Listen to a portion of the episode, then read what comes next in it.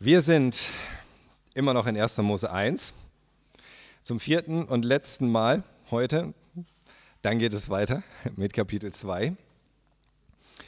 1. Mose 1, wir haben uns die Schöpfung angeschaut bisher. Die sechs Schöpfungstage, wir sind jetzt schon im sechsten Schöpfungstag angekommen. Heute ist das Thema Liebe, Herrschaft und das wahre Ebenbild Gottes. Das ist das, was wir heute sehen werden. Mal bisher wir gesehen, Gott hat das Universum geschaffen, er hat Erde gemacht, Wasser gemacht, Licht gemacht, Atmosphäre, das Land, die Pflanzen darauf, die Bäume, Meeres- und Wassertiere. Ähm, könntest du noch mal sehen hier auf den Bildern, alles, was Gott gemacht hat in diesen sechs verschiedenen Tagen. Die Vögel, die Landtiere, die kriechenden Tiere. Alles, was diese Erde ausfüllt, was sie bewohnt, was diese Erde zu so einem wunderbaren Ort macht.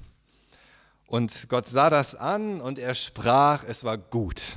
Das sagt er am dritten Tag, er sagt es am vierten Tag, er sagt es am fünften Tag. Er sagt auch, es war gut oder es ist gut im Laufe des sechsten Tages, nachdem er die Tiere, die Landtiere und kriechende Tiere geschaffen hat. Und es war wirklich gut. Aber Gott hatte noch mehr vor als nur gut. Und äh, er wird jetzt etwas tun und etwas erschaffen und etwas anstoßen, das noch mehr als gut ist, nämlich sehr gut. Und was ist das, was Gott da macht? Das würde manchen heutzutage wahrscheinlich überraschen, aber es ist tatsächlich die Erschaffung und die Berufung und die Bevollmächtigung des Menschen. Das ist das, was diese Welt sehr gut macht an der Stelle. Und ich möchte euch die Verse für heute vorlesen, 1. Mose, die Verse 26 bis 31. Da sprach Gott, wir werden Menschen machen als Abbild von uns, uns ähnlich. Sie sollen über die Fische im Meer herrschen, über die Vögel am Himmel und über die Landtiere, über die ganze Erde und alles, was auf ihr kriecht. Da schuf Gott den Menschen nach seinem Bild, er schuf ihn als sein Ebenbild, als Mann und Frau schuf er sie. Gott segnete sie dann und sagte zu ihnen, seid fruchtbar und vermehrt euch, füllt die Erde und macht sie euch untertan. Herrscht über die Fische im Meer, über die Vögel am Himmel und über alle Tiere, die auf der Erde leben. Gott sagte, zur Nahrung gebe ich euch alle samentragenden Pflanzen und alle samenhaltigen Früchte von Bäumen, überall auf der Erde. Allen Landtieren, allen Vögeln und allen Lebewesen, die auf dem Boden kriechen, gebe ich Gras und Blätter zur Nahrung. So geschah es. Gott sah alles an, was er gemacht hatte. Es war tatsächlich sehr gut. Es wurde Abend und wieder Morgen, der sechste Tag. In diesem Text hier lernen wir drei Dinge im Wesentlichen. Drei Dinge und natürlich noch mehr, aber drei, drei wesentliche Punkte, die wir uns heute anschauen wollen. Erstens, wir lernen etwas über Gott in diesen Versen, in diesem Abschnitt. Wir lernen etwas über uns selbst und wir lernen etwas über unsere Berufung und wozu wir eigentlich da sind. Das Erste, was wir lernen, ist, was wir über Gott lernen. Wir lernen etwas über Gott. Erster Punkt. Das Erste, was wir hier lernen, was wir sehen, vielleicht ist dir das aufgefallen, vielleicht ist, fällt dir das auch schon gar nicht mehr auf, wenn du das liest, weil du das schon so oft gelesen hast, aber da steht, wir, wir werden Menschen machen oder lasst uns Menschen machen. Wir wollen das machen, sagt Gott. Ein Abbild von uns, sagt Gott, uns ähnlich. Im ersten Vers, in Vers 26. Wir wollen das machen.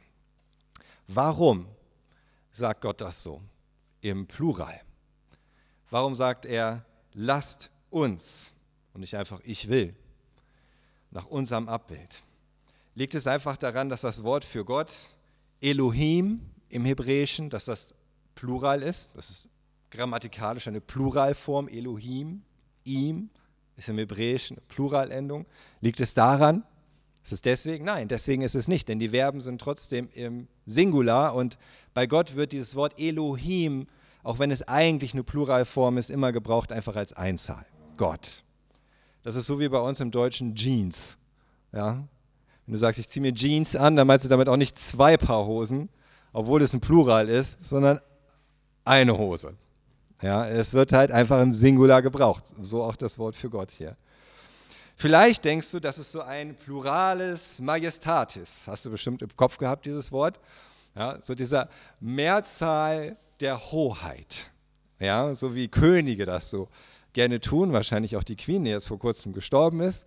Und das so, wo man sagt, statt ich, wir oder statt, statt mir, sagt man uns, wir möchten uns gerne hinlegen oder so, sagte der König. Irgendwas in der Richtung. Ja, vielleicht ist es das möglich, aber das kommt so in der Bibel sonst gar nicht vor. Weder für Gott noch für menschliche Könige, dass sie irgendwie diesen Pluralis Majestatis gebraucht hätten. Äh, das ist eher so eine mittelalterliche Erfindung. Ähm, vielleicht meint Gott sich und die Engel. Das ist vielleicht noch so das ähm, Wahrscheinlichste erstmal. Gott meint sich und die Engel, der König, sein königlicher Hofstaat. Ja, sowas gab es ja oder sowas gibt es. Sie werden auch Gottes Söhne genannt, zum Beispiel in Hiob 38, die Verse 6 bis 7. Hiob 38, 6 bis 7. Da heißt es, wo sind ihre, also der Erde Pfeiler eingesenkt? Wer hat ihren Eckstein gelegt? Als alle Morgensterne jubelten und alle Gottes Söhne jauchzten. Das heißt, wer hat die Schöpfung vollbracht? Gott. Und was war währenddessen? Es waren diese Morgensterne, die Gottes Söhne da, sein Begriff für die Engel die schon anwesend sind, die gemacht wurden, bevor Gott die materielle Welt gemacht hat. Auch in Hiob 1, Vers 6 wird ja dieser Hofstaat erwähnt, unter denen dann der Satan auch kommt. Oder 1. Könige 22, Vers 19 wird auch dieser Hofstaat von Engeln erwähnt. Aber dann müsste das Abbild Gottes das gleiche sein wie das der Engel. Und wir haben keinen Grund davon auszugehen, dass vor dem Menschen auch die Engel so nach dem Bilde Gottes gemacht wurden. Denn es wird gerade betont, dass der Mensch nach dem Bild Gottes gemacht wird. Was dieses Bild dann wohl ausmacht, das werden wir auch noch sehen. Und was noch dazu kommt, es wird auch keinen Sinn machen, wenn Gott sagt, lasst uns Menschen machen, und er meint damit die Engel, denn die Engel haben nicht mitgemacht, ja, mit geschaffen. Es gibt nur einen Schöpfer. Nur er ist der Schöpfer. Die Engel waren vielleicht irgendwie dabei und sie haben gejaucht und gejubelt und haben sich gefreut, aber sie haben nicht geschaffen. Das ist an anderer Stelle in 1. Mose 5, Vers, Vers 1, von 1. Mose 5, Vers 1, da heißt es auch, es folgt das Verzeichnis der Nachkommen Adams. Als Gott den Menschen schuf, gestaltete er ihn als Abbild von sich. So da einfach in der Einzahl. Gott schuf den Menschen und er schuf ihn als Abbild von sich, von niemand anders. Ganz allein. Bleibt nur noch als Möglichkeit, was Gott meint, wenn er sagt, lasst uns, wir werden, dass Gott hier etwas offenbart. Ganz versteckt, nur angedeutet, aber es ist schon diese Tatsache der Dreieinigkeit. Das bringt Gott da schon zum Vorschein. Es ist ein Gott, es ist ein Schöpfer, es ist Abbild, wir sind Abbild dieses einen Gottes, aber es sind mehrere Personen in der Gottheit. Das können die ersten Leser des Alten Testaments, die Juden, so gar nicht verstanden haben. Ich sage dann kann das doch gar nicht gemeint sein. Und das ist schon wahr. Man sollte immer fragen, wie haben es denn die ersten Leser verstanden? Wann es das in vielen Fällen hilft, wirklich es besser zu verstehen. Aber gleichzeitig ist es auch so, dass es immer wieder Dinge gibt im Alten Testament, bei denen sich erst im Nachhinein, aus der Perspektive des Neuen Testaments und aus der Perspektive dessen, was Gott noch danach offenbart, sich wirklich zeigt, was Gott damit meint. Es gibt etliche Dinge, die im Alten Testament angeschnitten werden oder berichtet werden oder auch vorausgesagt werden, die ohne, dass wir das Neue Testament haben, ohne die Offenbarung durch Jesus Christus gar nicht richtig verstehen können. Und das ist okay. Aber jetzt haben wir diese Perspektive. Und wir sehen hier, das Einzige, was Sinn macht an der Stelle, warum Gott sagt, lasst uns, wir wollen Menschen machen, ist, weil er ein dreieiniger Gott ist. Ein Gott, aber mehrere Personen, Vater, Sohn und Heiliger Geist, ist der Schöpfer. Und wir werden später noch sehen, warum das durchaus relevant ist. Was wir noch lernen über Gott, er ist ein dreieiniger Gott, was wir noch lernen über Gott, und ich hoffe, du, du hast das gesehen und hast das irgendwie gemerkt, weil man das so leicht verpassen kann in diesen Versen, ist Gott ist ein liebevoller Gott. Gott ist ein liebevoller Gott. Gott schafft uns, um zu geben. Er gibt seiner Schöpfung dieses wunderbare Zuhause, voller Schönheit, voller Gründe, äh, Gründe zu staunen sich zu freuen. Er gibt hier seinen Geschöpfen Nahrung, heißt es ja auch direkt im Vers 29. Zur Nahrung gebe ich euch und gebe ich den Tieren, er gibt. Er schafft und er gibt sofort, weil das sein Wesen ist, weil Gott die Liebe ist. Er gibt alles, was sie brauchen. Er gibt uns Menschen, auch wenn das damals ja nur vegetarisch war, in Anführungszeichen nur vegetarisch oder vegan, vielleicht sogar eher, ja, ähm, trotzdem gibt er den Menschen eine Vielfalt an kulinarischen Genüssen. Äh, von der Pflanzenwelt, von Gemüse, von Früchten, von Nüssen und Getreide, alles ist damit drin. Es sind eine unglaubliche Vielfalt an Genüssen der den Menschen schenkt, obwohl es doch eigentlich gar nicht nötig ist. Tiere kommen auch mit ganz wenig unterschiedlichen Nahrungsmitteln aus. Also trotzdem ganz zufrieden. Es gibt zum Beispiel so Schlittenhunde in Alaska, da reicht es, wenn du denen am Tag zwei Fische gibst. Da sind die super fit, voll gesund und leben, keine Ahnung, vielleicht länger als ich, keine, wahrscheinlich nicht. Aber sie sind wirklich gesund, ja. Das reicht, das reicht ihnen. Kannst du dir das vorstellen? Jeden Tag zwei Fische. Immer die gleichen. Ein bisschen eintönig, oder? Aber Gott zeigt seine Liebe hier, indem er den Menschen schon diese Vielfalt schenkt. Viel mehr als nötig ist. Viel mehr als wir brauchen. Und er übergibt den Menschen die Herrschaft über seine wunderbare Schöpfung. Damit werden wir uns auch gleich noch beschäftigen. Er übergibt die Herrschaft über seine wunderbare Schöpfung und er sagt damit, alles wurde für euch gemacht. Alles wurde für euch gemacht. Alles ist auf uns zugeschnitten. Wir dürfen uns an allem erfreuen. Wir dürfen alles genießen. Wir können in allem seine unfassbare Größe, seine Herrlichkeit, seine Macht, seine Weisheit, seine Kreativität erkennen. So wie wir das in den letzten drei Sonntagen, als wir diese Text studiert haben, den Schöpfungsbericht erlebt haben, gesehen haben, erkannt haben. Wir können darin seine Liebe erkennen, seine Fürsorge, seine Großzügigkeit uns gegenüber. Wir können ihn dafür anbeten und in der Anbetung, weil wir dafür gemacht wurden, unser größtes Glück finden. Und das schenkt uns Gott alles, weil er ein liebevoller Gott ist. Weil das sein Wesen ist. Auch hier in der Schöpfung wird es schon deutlich. Und auch hier in dem, was er tut bei der Erschaffung der Menschen. Und wir dürfen nicht nur ein Teil dieser Schöpfung sein, sondern wir dürfen über sie verfügen, wir dürfen sie mitgestalten, wir dürfen sie prägen. Gott selbst sagt sogar herrschen. Und Gott gibt den Menschen hier das allererste Gebot. Das ist, Gott gibt hier den Menschen das allererste Gebot. Und welches ist das? Das allererste Gebot in Vers 28. Seid fruchtbar. Das ist das allererste Gebot. Gott segnete sie dann und sagte zu ihnen, seid fruchtbar und vermehrt euch. Das ist das erste Gebot. Und wow, ich finde es schon ziemlich, ziemlich krass, dass dieses allererste Gebot, das Gott gibt, dass das schon so mit so viel Liebe verbunden ist weil es einhergeht, ja, dieses Gebot, das Gott den Menschen gibt, mit den Freuden der Sexualität zum Beispiel. Es ist ein wunderbares Gebot. Seid fruchtbar und vermehrt euch.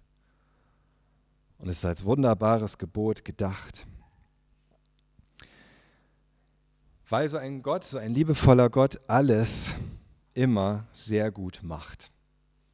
Er schafft, um zu leben, um zu geben und um alles sehr gut zu machen. Er hatte das Ziel mit der Schöpfung und der Welt, der Erschaffung der Menschen, alles sehr gut zu machen. Und er hat immer nur dieses Ziel, in all seinen Handlungen alles sehr gut machen.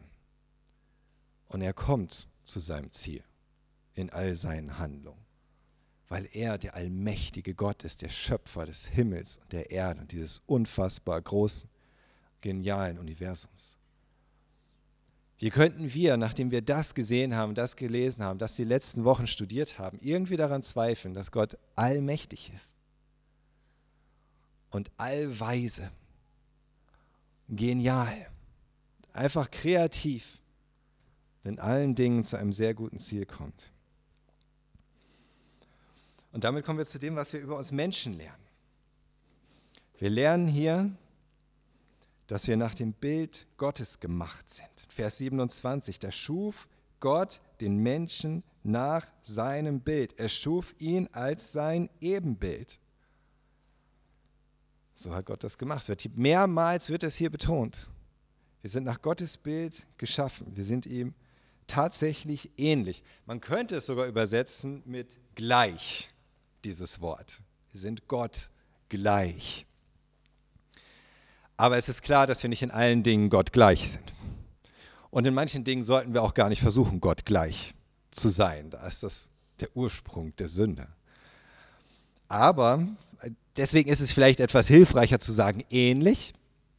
Aber es ist schon interessant. Ja? Diese Ähnlichkeit ist weit mehr als nur eine entfernte Ähnlichkeit. Was heißt das dann? Was heißt es nach Gottes Ebenbild? Was heißt das ihm ähnlich? Der sicherste Weg ist immer nach dem Kontext zu gehen. Wenn du eine Frage hast im Bibeltext, was ist der Kontext? Was sehen wir hier in diesem Kontext, in dem, was wir bisher über Gott gelernt haben? Was wird hier über Gott gesagt? Was haben wir über Gott gelernt in dem Schöpfungsbericht? Was ist davon im Menschen zu finden? Und gleichzeitig etwas, was uns im Vergleich zum Rest der Schöpfung einzigartig macht. Wenn wir diese Fragen beantworten können, dann sehen wir, was damit gemeint ist.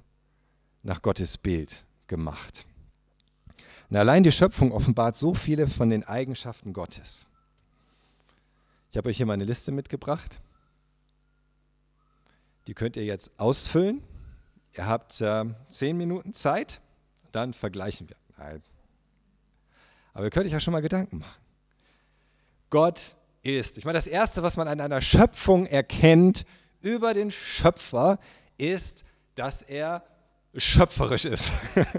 Oder? Ich meine, ganz simpel. Er ist schöpferisch, er ist erschaffend. Er schafft Dinge. Das ist etwas, was wir über Gott lernen. Er denkt, er schafft etwas Neues, das es vorher noch nie gab. Und dabei ist Gott auch noch ausgesprochen richtig.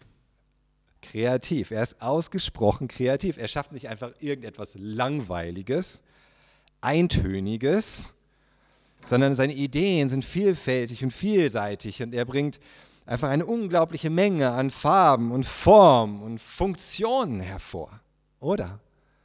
Viel mehr als nötig ist. Erinnert ihr euch an die Pfauenspinne von, vom letzten Mal, diese bunte Spinne, wo du fragst, warum ist so eine Spinne so bunt? Ja, wer braucht denn sowas? Wer braucht überhaupt Spinnen? Aber Gott gesagt, ja, es braucht bunte Spinnen, weil er kreativ ist. Er hat einen Sinn für.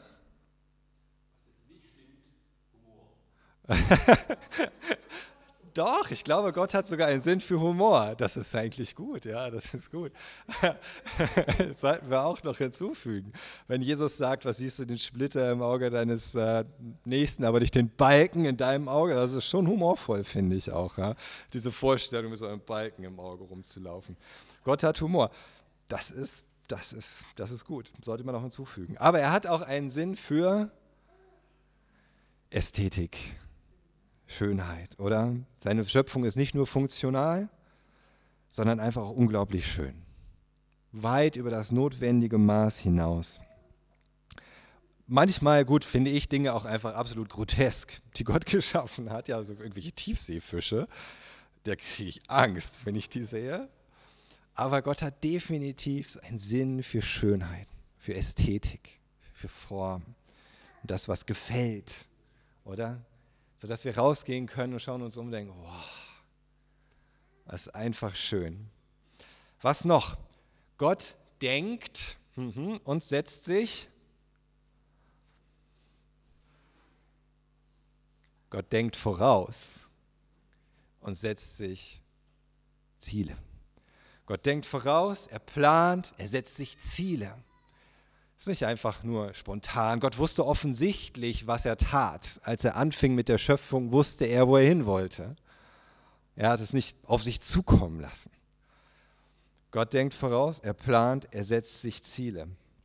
Alles war von Anfang an so ausgerichtet, dass eine perfekte Welt, ein vollkommenes Zuhause für seine Geschöpfe dabei herauskommen würde. Das war kein Zufall. Was noch?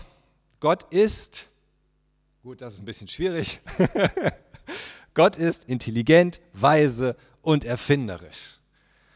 Intelligent, weise und erfinderisch. Haben wir gesehen, besonders als wir uns angeschaut haben, was dieses Wunder des Lebens eigentlich ist, wie man dazu kommt, so etwas zu erfinden, wie die DNA und Leben, das, das da ist. Ja, dass Gott versteht, wie so ein Universum gemacht sein muss, wie Materie beschaffen sein muss, bis ins kleinste Teilchen, von dem wir heute noch nicht einmal wissen, dass es das gibt.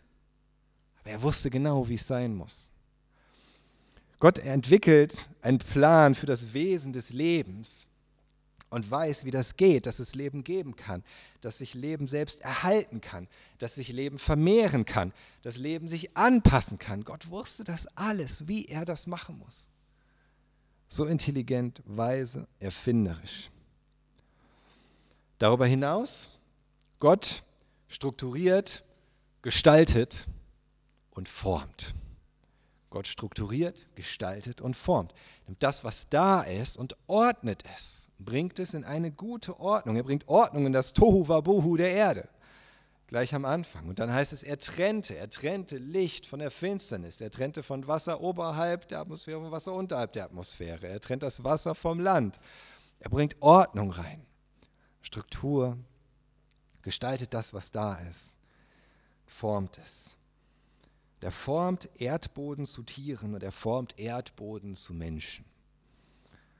Er nimmt das und macht etwas daraus. Gott unterscheidet Dinge und er fällt, was fällt er? Gott unterscheidet Dinge und er fällt Entscheidungen, richtig, und auch damit verbunden, ganz ähnlich, moralische Urteile. Ja, er bewertet. Gott unterscheidet. Er kann sagen, ob etwas gut ist oder nicht gut ist. Er kann es bewerten. Und er kann sogar sagen, gut oder auch sehr gut. Außerdem, das haben wir eben schon so gesehen, Gott ist fürsorglich und liebevoll. Ganz genau. Er gibt Tieren und Menschen, was sie brauchen und weit darüber hinaus. Er möchte offensichtlich dass es seinen Geschöpfen, besonders den Menschen gut geht, dass sie sich freuen können an allem, was er gemacht hat. So liebevoll ist er. Und zuletzt noch, was man auch sieht, ganz, ganz am Anfang der Schöpfung, schon im, ist das im ersten Vers, ja, schon im allerersten Vers sieht man das. Gott ist Geist und er ist was meint ihr? Gott ist Geist und er ist, wenn er schon da war, bevor er mit der Schöpfung angefangen hat, richtig, genau. Ja, vor dem Beginn von Raum und Zeit war er schon da, Gott ist Geist und er ist ewig. All das lernen wir schon alleine aus dieser, dem Bericht über die Schöpfung so viel über unseren allmächtigen Schöpfer. Und all diese Eigenschaften können wir schon in den ersten Zeilen der Bibel finden. Und all diese Eigenschaften sind natürlich auch mit gemeint, wenn es heißt, lass uns Menschen nach unserem Bild machen. All das schwingt dabei mit. Wir sind auch diese Dinge und sie machen uns zu Gottes Ebenbild und sie unterscheiden uns von allen anderen Geschöpfen. Wir können schöpferisch denken, wir Wir können schöpferisch handeln. Du kannst etwas hervorbringen, was vorher noch nicht da war. Vielleicht nicht in der Art und Weise wie Gott, aber trotzdem, natürlich. Du kannst etwas erfinden. Du kannst kreativ sein, die verschiedenste Dinge ausdenken. Ich bewundere Menschen, die kreativ sind. Ich bin eigentlich nicht besonders kreativ, muss ich sagen, aber ich bewundere kreative Menschen. Auch wenn sie häufig ganz anders ticken als ich, aber trotzdem. Du hast einen Sinn für Ästhetik. Du erkennst etwas, etwas Schönes und findest etwas schön. Du kannst vorausdenken, du kannst planen, du kannst zielgerichtet handeln. Du musst nicht nur deinen Instinkten folgen oder irgendwie gerade das machen, was dir einfällt, sondern du kannst vorausdenken und wirklich einen Plan machen für heute, vielleicht sogar für die Woche, darüber hinaus. Du hast Intelligenz, du hast Weisheit, du hast Erfindungsreichtum, weil Gott es in dich hineingelegt hat. Ob dir das jetzt schon aufgefallen ist oder nicht, aber es ist so. Du kannst auch Dinge strukturieren, du kannst Dinge ordnen, du kannst Dinge umgestalten. Sie müssen nicht so bleiben, wie sie sind. Du kannst Dinge bewerten. Du kannst entscheiden, ist das gut oder ist das nicht so gut? Ist das richtig oder ist das falsch?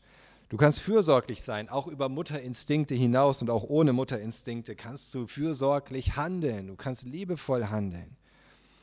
Mit dem Blick auf das Wohl anderer statt auf das eigene. Und auch du bist ein geistliches Wesen weil du nach dem Bild Gottes gemacht bist. Du bist mehr als nur die Biologie, du bist mehr als Materie, du bist auch ein geistliches Wesen. Du kannst mit Gott in Kontakt treten. Du kannst eine Beziehung zu ihm haben. Und du bist auch in gewisser Weise für die Ewigkeit gemacht, so wie Gott ewig ist. Mit einem Sinn für die Ewigkeit, mit Sehnsucht nach Ewigkeit oder wie es im Predigerbuch heißt, mit Ewigkeit in deinem Herzen. All das, all das macht uns Ebenbildern Gottes in dieser Welt und nur uns, nur den Menschen. Jetzt sagst du vielleicht, aber nicht alle Menschen haben all diese Eigenschaften im gleichen Maße. Ja, manche Menschen, da ist das sogar, dass aufgrund von Krankheit zum Beispiel oder vielleicht auch aufgrund von Behinderung bestimmte Eigenschaften vielleicht fehlen, vielleicht sogar praktisch vollständig fehlen, wie es aussieht. Aber jeder Mensch hat etwas davon, ob wir es jetzt merken oder nicht. Und nur weil Krankheiten oder andere Umstände es in irgendeiner Weise verdecken, was Gott da hineingelegt hat, das ändert nichts an unserem Wesen, wie Gott uns als Menschen gemacht hat, als Ebenbilder Gottes. Und jede dieser Eigenschaften ist entweder allein dem Menschen vorbehalten, von all den Lebewesen hier auf der Erde. Oder es ist in einem viel, viel, viel stärkeren Maße ausgeprägt als in jedem anderen Tier zum Beispiel. Jede dieser Eigenschaften. Und alle zusammen zeigen so deutlich, dass der Mensch mehr ist als ein hochentwickeltes Tier, sondern ganz bewusst geschaffen nach dem Bild Gottes. Diese Gottesebenbildlichkeit ist das Fundament unserer Menschenwürde und unserer Menschenrechte. Diese Erkenntnis, dass jeder Mensch nach diesem Bild Gottes gemacht ist, ist der Grund, warum es das überhaupt heute gibt. Das heißt in 1. Mose 9, Vers 6, wer das Blut von Menschen vergießt, durch Menschen werde vergossen sein Blut, denn der Mensch ist zum Abbild Gottes gemacht. Deswegen sagt Gott, ist Mord so schlimm, weil der Mensch zum Abbild Gottes gemacht ist. Und wer einen Menschen ermordet, ermordet das Bild Gottes. Immer. Oder in Jakobus 3, Vers 9. Mit der Zunge, mit ihr, mit der Zunge preisen wir unseren Herrn und Vater und mit ihr verfluchen wir andere Menschen, die doch nach Gottes Bild geschaffen sind.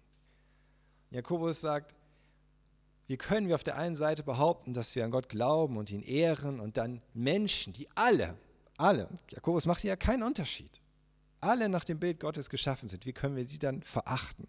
verurteilen, beschimpfen irgendetwas. Es ist auch nach dem Sündenfall, über den wir übernächstes Mal sprechen werden, auch danach, es ist immer noch klar, wir sind nach Gottes Bild geschaffen. Das bleibt. Und das gilt für jeden Einzelnen, ohne Einschränkung, ohne Unterscheidung. Daher kommt diese Erkenntnis, dass jeder Mensch Würde hat. Daher kommt doch diese Erkenntnis, dass jeder Mensch Rechte hat. Dass die Bibel sagt, wir sind nach dem Bild Gottes geschaffen. Egal welche Hautfarbe, egal welches Volk, egal wie gesund oder wie krank, egal wie stark oder wie schwach, es ist so. Wenn wir Menschen nur ein Produkt des Zufalls wären oder Nachfahren von Affenartigen, wer sollte uns dann Würde zusprechen? Wer sollte uns dann irgendwie Rechte geben? Aber die erstaunliche Wahrheit ist, dass wir viel mehr sind. Im Psalm 8, in Versen 5 bis 6, da heißt es sogar, Psalm 8, Verse 5 bis 6, im Anblick der Schöpfung, was ist da der Mensch, dass du an ihn denkst, der Adamssohn, dass du Acht auf ihn hast? Du hast ihn nur wenig unter die Engel gestellt und krönst ihn mit Ehre und Pracht. Du hast ihn nur wenig unter die Engel gestellt. Hier ist auch dieses Wort Elohim. An dieser Stelle könnte man es auch übersetzen mit Göttern. Aber was eben damit gemeint ist, sind diese Gottes Söhne, diese Engel, diese Engelschar. Und Gott sagt uns, wir sind nur wenig unter die Engel gestellt, krönt, gekrönt mit Ehre und Pracht. Und dazu kommt noch eine besondere Eigenschaft Gottes, die wir eben erst festgestellt haben. Er ist ein Gott in drei Personen. Gott ist ein Gott in drei Personen. Und wie gesagt, das wird hier nur leicht angedeutet und dass es Vater, Sohn und Heiliger Geist sind, das erfahren wir erst im Neuen Testament. Aber es ist eigentlich auch logisch, denn wenn Gott ein Gott der Liebe ist, dann muss er im Grunde aus mehreren Personen bestehen. Denn wie hätte er sonst, bevor er irgendetwas erschaffen hat, lieben können? Dann wäre er gar nicht er gewesen, ohne Liebe. Aber Gott ist Liebe, heißt es sogar im ersten Johannesbrief. Das heißt, er hat immer geliebt. Und wie hat er geliebt? Vater, den Sohn geliebt, Sohn hat den Vater geliebt, Heiliger Geist liebt Vater und Sohn. Es ist Liebe in sich. Und deswegen muss es so sein. Auch wenn wir erst mit der Offenbarung durch Jesus Christus, durch Jesus Christus bereit waren, das zu hören und es vielleicht immer noch nicht verstehen. Aber das wirkt sich auch auf auf die Erschaffung, Beschaffenheit des Menschen als Ebenbild Gottes. Dann schaut mal hier den letzten Teil des Verses 27. Er schuf ihn als sein Ebenbild, als Mann und Frau schuf er sie. Als Mann und Frau. Später in Kapitel 2 wird es genauer berichtet, wie die Schöpfung des Menschen passiert ist. Jeweils der erste Mann, Mensch, der erste, erste Frau. Aber hier liegt die Betonung auf der Tatsache, dass der Mensch immer als Mann und Frau gedacht war von Anfang an so geschaffen. Und dass beide zusammen das Ebenbild Gottes bilden. Beide zusammen ergeben das Ebenbild Gottes. Das bedeutet nicht, dass du alleine nicht das Ebenbild Gottes bist, aber nur wenn wir Frau und Mann zusammen sehen, sehen wir dieses ganze Ebenbild Gottes. Jetzt sagst du vielleicht, aber weiß man heute nicht, dass es mehr als nur zwei Geschlechter gibt? Oder? Nein, denn es gibt biologisch gesehen nur zwei Geschlechter. Das ist so. Dem würde auch kein Biologieprofessor widersprechen. Es gibt biologisch gesehen nur zwei Geschlechter. Weil wir nicht mehr in der vollkommenen Schöpfung leben wegen des Sündenfalls, gibt es Krankheiten, es gibt Gendefekte, es gibt Fehlentwicklungen vor der Geburt, nach der Geburt, sodass es vorkommen kann, dass das biologische Geschlecht sich nicht so entwickeln kann, wie es das eigentlich tun würde. Das gibt es, natürlich. Und es kann sein, dass sich jemand in seiner Seele gar nicht so fühlt, wie es das biologische körperliche Geschlecht vorgeben würde. Und dann wird soziologisch von allen möglichen Geschlechtern Varianten gesprochen. Aber das alles sind die Auswirkungen dieser gefallenen Welt dieser gefallenen Schöpfung. Und das ändert nichts daran, dass es biologisch kein drittes Geschlecht gibt.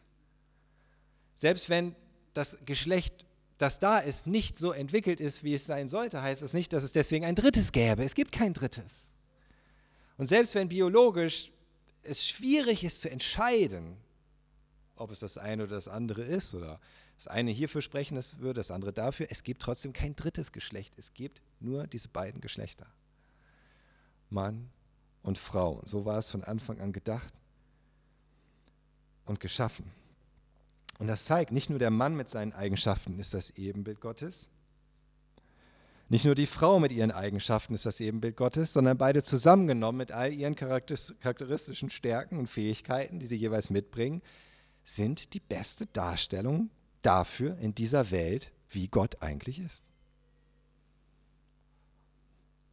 Und in der Beziehung von Mann und Frau spiegelt sich auch die Dreieinigkeit wider, diese Tatsache, dass Gott mehr als eine Person ist. Mann und Frau sind ein Ebenbild Gottes, aber zwei Personen.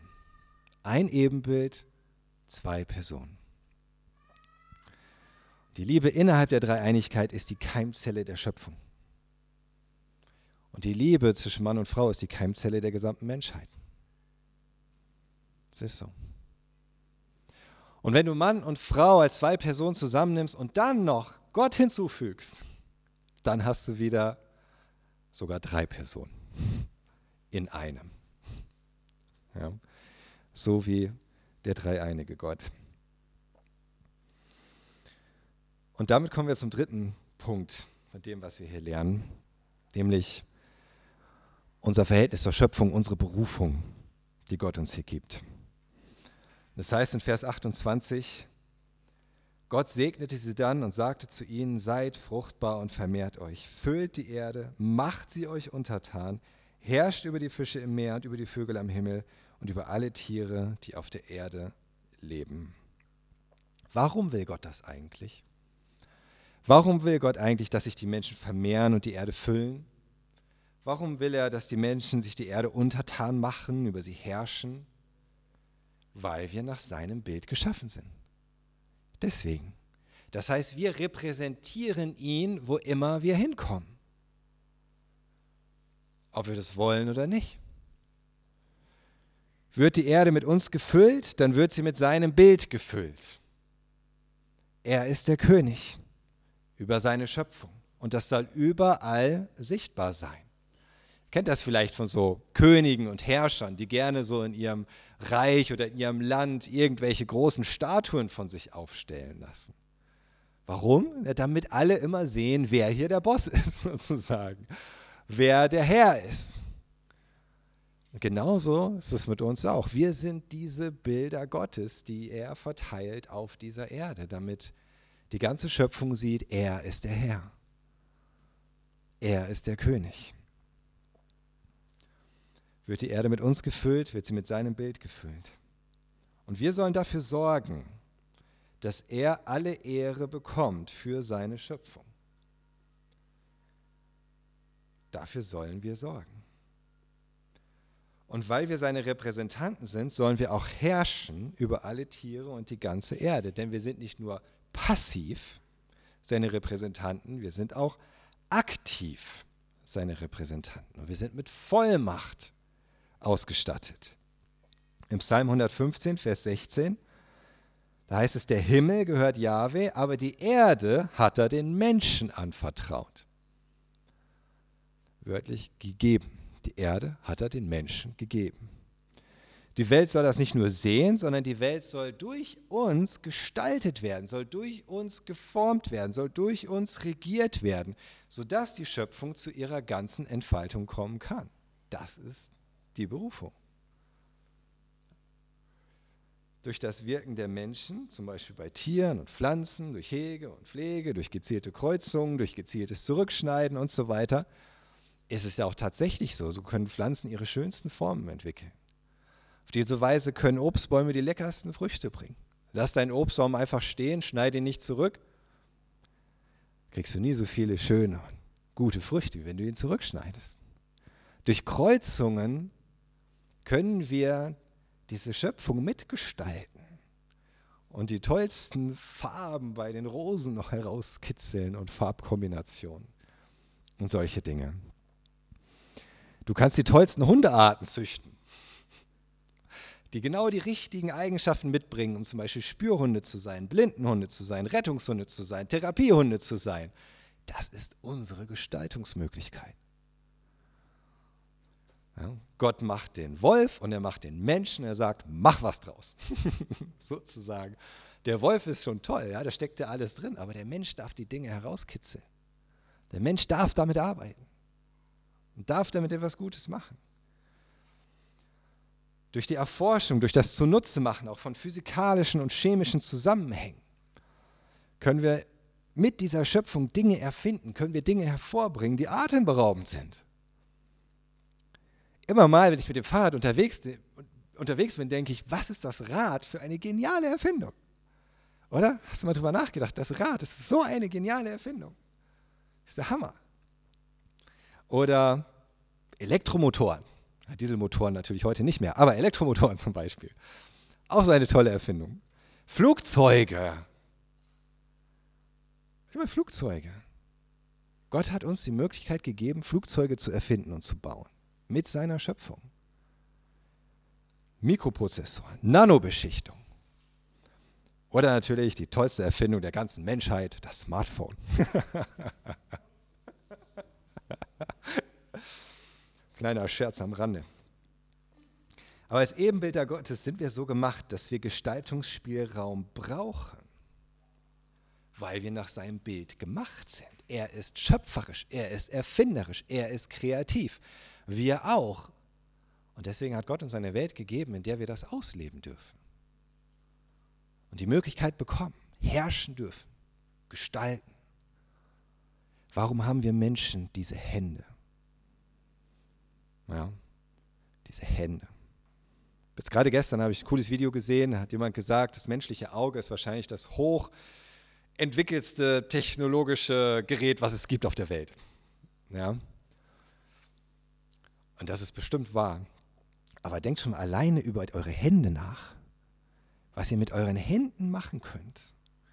Kein Tier hat sowas wie unsere Hände, mit denen man so viel machen kann von, von den kleinsten filigranen Dingen bis zu den größten Hochhäusern zu bauen. Alles mit unseren Händen letzten Endes. Ja. Warum haben wir die?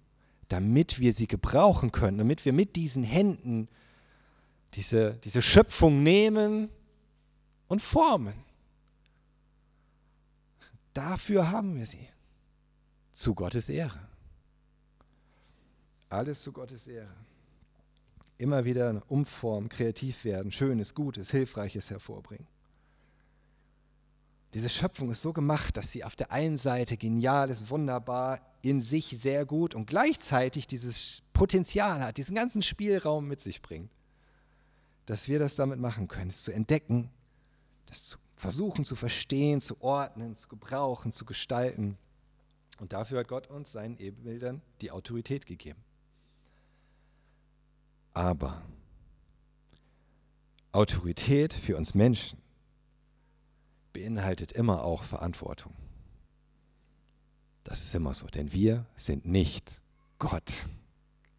Wir sind nach seinem Bild geschaffen, aber wir sind nicht Gott.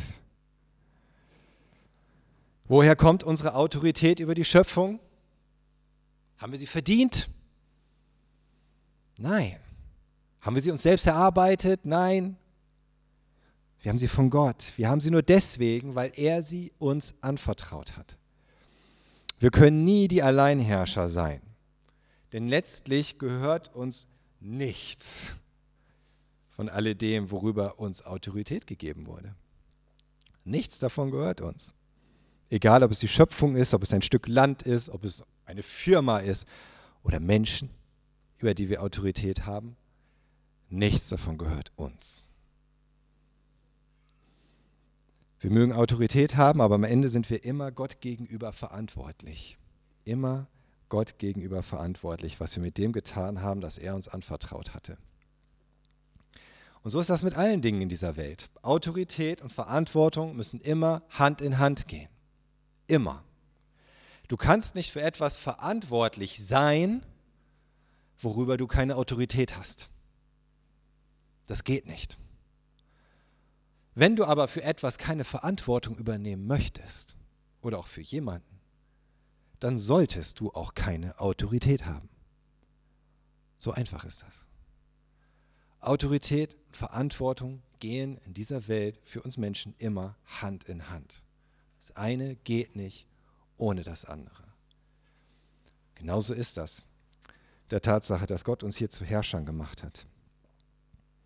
Leider ist es wohl so, dass wir zu viel Gebrauch von unserer Autorität über diese Erde machen und dabei ziemlich verantwortungslos handeln. Oder? Häufig. Das heißt nicht, dass Gott einen Fehler gemacht hätte, als er uns diese Vollmacht gab, aber wir sollten uns schon immer mal wieder darauf konzentrieren, was das Ziel von alledem eigentlich ist. Als Gottes Repräsentanten sein Bild und seine Ehre in dieser Schöpfung vermehren. Auch indem wir verantwortlich handeln. Unsere Möglichkeiten nutzen, all das Gute, das Schöne, das Wunderbare, das er in seine Schöpfung hineingelegt hat, zu finden, nutzbar zu machen, zu bewahren und ihn dafür zu preisen. Das bedeutet es. Und das ist schon interessant, diese drei Dinge, die wir hier lernen, diese drei Dinge über unsere besondere Stellung des Menschen in der Schöpfung, über die Zweigeschlechtlichkeit des Menschen, und über die Herrschaft des Menschen, diese drei Dinge, die sind, glaube ich, heute umstrittener denn je. Oder? Und im Grunde Feindbilder in den Augen von vielen. Sag sowas, boah, wir Menschen, wir sind besser als der Rest der Schöpfung, wir sind die Ebenbilder Gottes. Sag, es gibt eigentlich nur zwei Geschlechter. Sag, wir sollten herrschen als Menschen. Wow. Viel Spaß in den sozialen Medien. Aber genau diese drei Dinge sind es, die für Gott den Unterschied machen zwischen einer Schöpfung, die nur gut ist, und einer, die das Siegel sehr gut verdient. Wow.